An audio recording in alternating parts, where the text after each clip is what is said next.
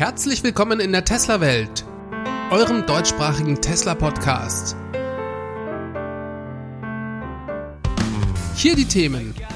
Streit um Produktionsstart in Fremont eskaliert. Elon zu Gast beim Joe Rogan Podcast und der Tesla Roadster verspätet sich.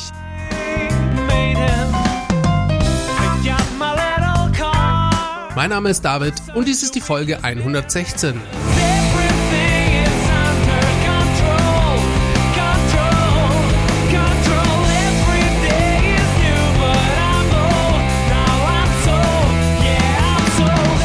hallo zusammen. Ich begrüße euch ganz herzlich und freue mich, dass ihr wieder eingeschaltet habt. Ich hoffe, ihr habt euch von der Informationsflut von letzter Woche nach dem Earnings Call ein bisschen erholt. Die Zeit bei Tesla steht aber nie still. Es gibt jede Woche Unmengen berichtenswerter Infos. Dadurch wird's für mich auch hier nie langweilig und ich habe in der Regel überhaupt kein Problem, Themen zu finden, über die ich mit euch sprechen kann. Das Thema der Woche war, wie es mit der Produktion in Fremont weitergeht. Das ist eine sich noch immer entwickelnde Geschichte. Es ist jetzt Montagabend, als ich das hier aufzeichne. Bis der Podcast Mittwoch erscheint, werden da sicher noch einige Dinge passieren Wundert euch also nicht, wenn ich hier ein paar Dinge erzähle, die Mittwoch vielleicht schon wieder anders sind. Fangen wir mal Ende letzter Woche an. Da sah es noch nicht so gut aus mit der Wiedereröffnung. Zunächst gab es zwar Anfang der Woche ein wenig Hoffnung, dass die Fabrik in Fremont, das ist ja das Hauptwerk von Tesla, ab Freitag, den 8. Mai, die Produktion eventuell wieder aufnehmen könne.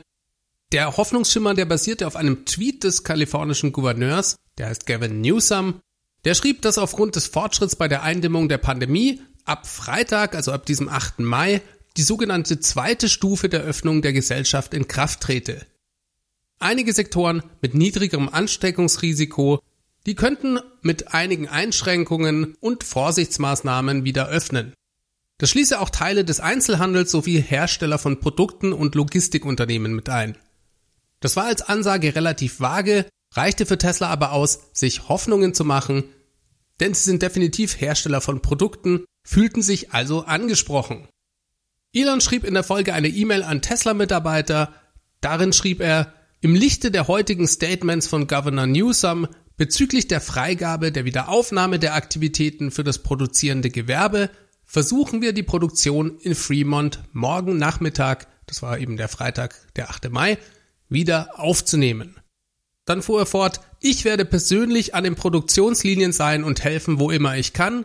Sollte sich jemand jedoch bei dem Gedanken an eine Rückkehr an den Arbeitsplatz unwohl fühlen, soll er sich nicht verpflichtet fühlen, das zu tun. Es sind schwierige Zeiten, also vielen Dank für eure harte Arbeit, durch die ihr Tesla erfolgreich macht. Zitat Ende. Zu der Wiedereröffnung sollten erst rund 30 Prozent der 10.000 Mitarbeiter wieder zur Arbeit kommen. Die sollten das Wiederanlaufen der Produktion vorbereiten. Jetzt ist es in Kalifornien aber so, dass es gar nicht der Gouverneur ist, der im Einzelfall entscheiden darf, welche Bereiche geöffnet werden und welche nicht. Das ist nämlich Sache der einzelnen Bezirke, der Counties. Die Tesla-Fabrik, die liegt im Alameda County. Und die Zuständigen dieses Bezirks haben Tesla einen Strich durch die Rechnung gemacht. Tesla darf die Fahrzeugproduktion in Fremont weiterhin nicht aufnehmen. Wann sich das ändern könnte, dazu wurde keinerlei Angabe gemacht. Die sogenannte Shelter-in-Place-Order, so heißt der Lockdown dort, die wurde bis Ende Mai verlängert. Es sah also eigentlich so aus, dass Tesla auch den gesamten Monat Mai, was die Produktion angeht, verlieren könnte. Das wäre schon ziemlich bitter für Tesla. Damit wären ja dann mehr als zwei Drittel des zweiten Quartals vergangen, ohne dass auch nur ein einziges Fahrzeug in Fremont vom Band gelaufen wäre. Das verhagelt nicht nur massiv das zweite Quartal, sondern auch das gesamte Jahresergebnis. Aufs große Ganze gesehen wäre das sicherlich auch nicht das Ende der Welt, weh tut es aber schon. Elon reichte es dann auch. Ihm platzte der Kragen und er entschied zu handeln. Er schrieb auf Twitter, Tesla reicht unverzüglich eine Klage gegen den Bezirk Alameda ein. Der nicht gewählte, ignorante Interimsgesundheitsbeauftragte von Alameda handelt gegen den Willen des Gouverneurs, des Präsidenten, im Widerspruch zu unseren verfassungsmäßigen Freiheiten und gegen jeden gesunden Menschenverstand. Er legte dann noch nach und schrieb, offen gesagt, die Sache hängt am seidenen Faden. Tesla wird sein Hauptquartier und alle zukünftigen Projekte unverzüglich nach Texas slash Nevada verlegen. Ob wir eine Produktion in Fremont überhaupt beibehalten, wird stark davon abhängen, wie man uns weiterhin behandelt. Tesla ist der letzte Autohersteller, der in Kalifornien noch übrig ist. Ja, und Tesla, die ließen Elons Tweets Taten folgen und verklagten Alameda County. Gleichzeitig gab es einen neuen Blogpost auf der Webseite von Tesla. Darin legen sie dar, dass man sich seiner Verantwortung für die Mitarbeiter und deren Familien vollkommen bewusst sei, man folge den Weisungen der Landesregierung und habe sich seit Wochen minutiös auf eine Wiedereröffnung vorbereitet. Dabei verweist Tesla auch auf die gewonnenen Erfahrungen bei der Wiedereröffnung von Shanghai, genauso wie auf einen 37-seitigen Sicherheitsplan, der ebenfalls öffentlich vorliegt. Ebenfalls beschreibt Tesla, welche Informationen sie alle der Bezirksregierung zur Verfügung gestellt haben. Diese hätten aber weder auf E-Mails noch auf Telefonanrufe reagiert, daher bleibe jetzt nur noch der Weg über die Gerichte. Also, starker Tobak, Tesla erhöht massiv den Druck auf die Politik, denn Tesla ist ja der größte Hersteller in Kalifornien und der zweitgrößte Exporteur des Landes. Sowas schlägt also in der Politik auf jeden Fall Wellen und verfehlt seine Wirkung nicht. Reaktionen gab es dementsprechend bereits viele. Der Bürgermeister von Paolo Alto, der schrieb zum Beispiel, dass er sehr gerne helfen würde.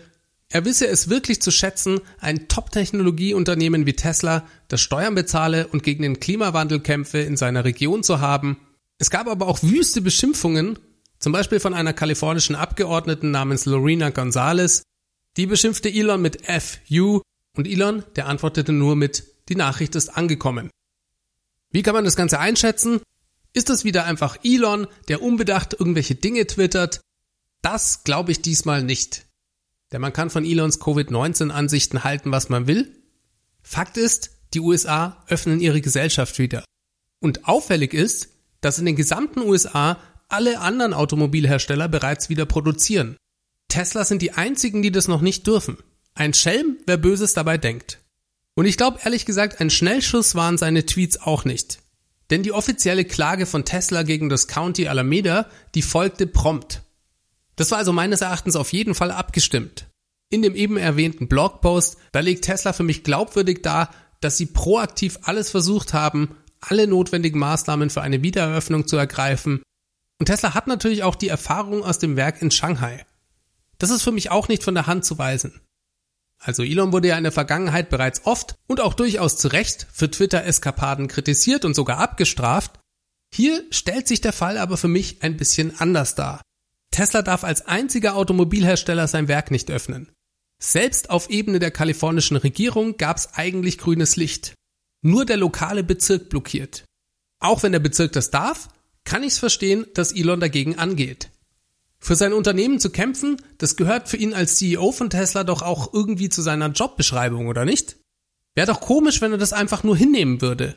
Also ich kann das unter den Umständen nachvollziehen. Was darf man von seinen Aussagen halten? Zieht er wirklich Tesla aus Kalifornien ab? Also eigentlich war das ja eine dreifach gestaffelte Drohung. Er sagte erstens, wir klagen. Zweitens, wir verlegen unser Hauptquartier und alle zukünftigen Projekte. Und drittens, wir denken darüber nach, die Produktion aus Fremont komplett abzuziehen. Ja, Punkt eins ist erfolgt. Punkt zwei meint er, glaube ich, ernst. Wobei das mit den zukünftigen Projekten, das ist so eine Sache. Denn Fremont ist rein platzmäßig total ausgelastet. Also zukünftige Fahrzeugprogramme, die finden da gar keinen Platz mehr. Natürlich könnte Tesla zukünftige Aktivitäten dann eben nicht mehr in Kalifornien ansiedeln, also das kann er schon machen. Dass er das Hauptquartier verlegt, das traue ich ihm zu. Das würde richtig Wellen schlagen. Aber vielleicht lässt er sich in dem Punkt ja auch noch besänftigen. Dass er Fremont dicht macht, daran glaube ich ehrlich gesagt nicht. Auf den Standort ist Tesla im Moment angewiesen. Kurzfristig kann ich mir nicht vorstellen, dass dies eine echte Option ist.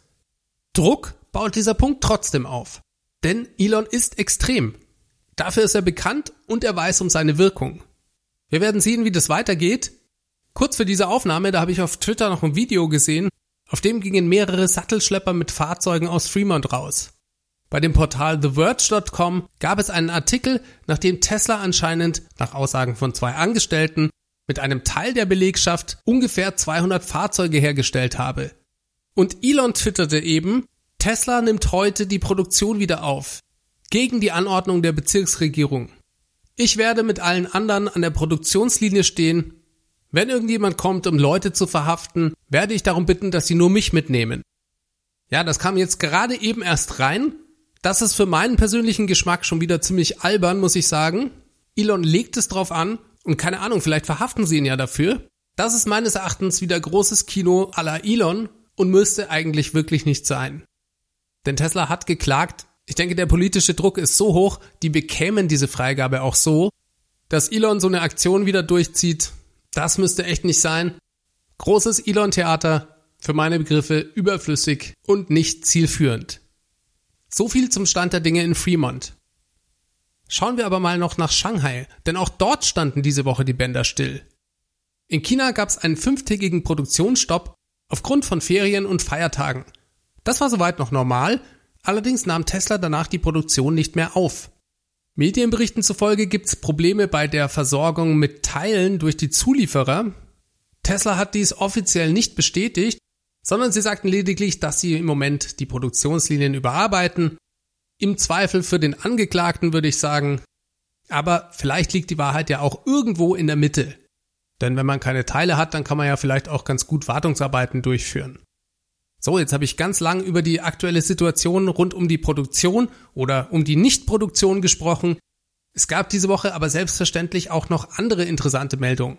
Zum Beispiel sind eine ganze Menge von neuen Tesla-Patenten rund um die Batterieentwicklung aufgetaucht. Das finde ich super interessant. So kurz vor dem Battery Day ist das auch sicher kein Zufall. Ich will jetzt im Einzelnen nicht auf diese ganzen Patente eingehen, denn erstens ist es super technisch und zweitens, glaube ich, erhalten wir die entscheidenden Informationen alle am Battery Day. Ob der wirklich, so wie sie es eigentlich im Earnings Call gesagt haben, noch in der dritten Maiwoche stattfindet, das ist nicht bekannt. Ich könnte mir fast vorstellen, dass sich das mit dem ganzen Ärger um die Wiederaufnahme der Produktion in Fremont nochmal ein bisschen nach hinten verschiebt. Jetzt gab es aber diese Woche nicht nur neue Patente, sondern auch noch eine Meldung, nach der Tesla vom koreanischen Hersteller Hanwha Maschinen für die Batterieherstellung gekauft hat. Diese Meldung kam über die Korea Times und diese bezieht sich auf Aussagen der Hanwha-Gruppe. Wir wissen ja bereits, dass Tesla eigene Batteriezellen herstellen wird, von dem her keine große Überraschung. Interessant fand ich die Meldung aber trotzdem. Leider stand nicht drin, ob die Maschinen bereits geliefert wurden. Aber ich denke, auch das erfahren wir am Battery Day. Dann gab es diese Woche noch ein kleines Software-Update. Das handelt sich um die Version 2020.16. Das bringt im Wesentlichen drei neue Änderungen. Einmal gibt's ein neues Untermenü namens Tesla Toybox. Da stecken ab jetzt die eher lustigeren Software-Features und die Easter Eggs drin.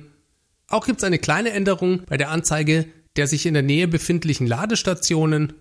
Die lassen sich nach diesem Update nach maximaler Leistung filtern. Das auch ganz interessant. Und dann gibt's noch eine kleine, aber nicht zu verachtende Verbesserung bei der Dashcam. Und zwar kann man jetzt direkt im Auto seinen USB-Stick formatieren. Dazu braucht man bisher einen PC. Ihr seht schon, alles eher kleine Verbesserungen, aber trotzdem erwähnenswert. Elon war diese Woche auch zu Gast beim Joe Rogan Experience Podcast. Da war er bereits zum zweiten Mal. Ich meine, das erste Mal ist schon fast zwei Jahre her. Ich habe euch den Link dazu mal unten in die Show Notes gepackt. Das Format des Podcasts finde ich hervorragend, da es immer super lange Gespräche sind. Das Elon-Interview, das geht über zwei Stunden zum Beispiel. Und dementsprechend tief steigen die bei diesen Gesprächen in die Materie ein. Bei dem Interview ging es hauptsächlich um zwei Themen. Erstmal um Elons Aktivitäten mit seinem Startup Neuralink. Wem das von euch nicht sagt, das ist ein mega abgefahrenes Projekt von Elon Musk. Es geht darum, Hirnimplantate zu entwickeln um eine Art Hochgeschwindigkeitsschnittstelle zwischen Mensch und Maschine herzustellen. Es geht also eigentlich darum, das menschliche Gehirn mit einem Computer zu vernetzen.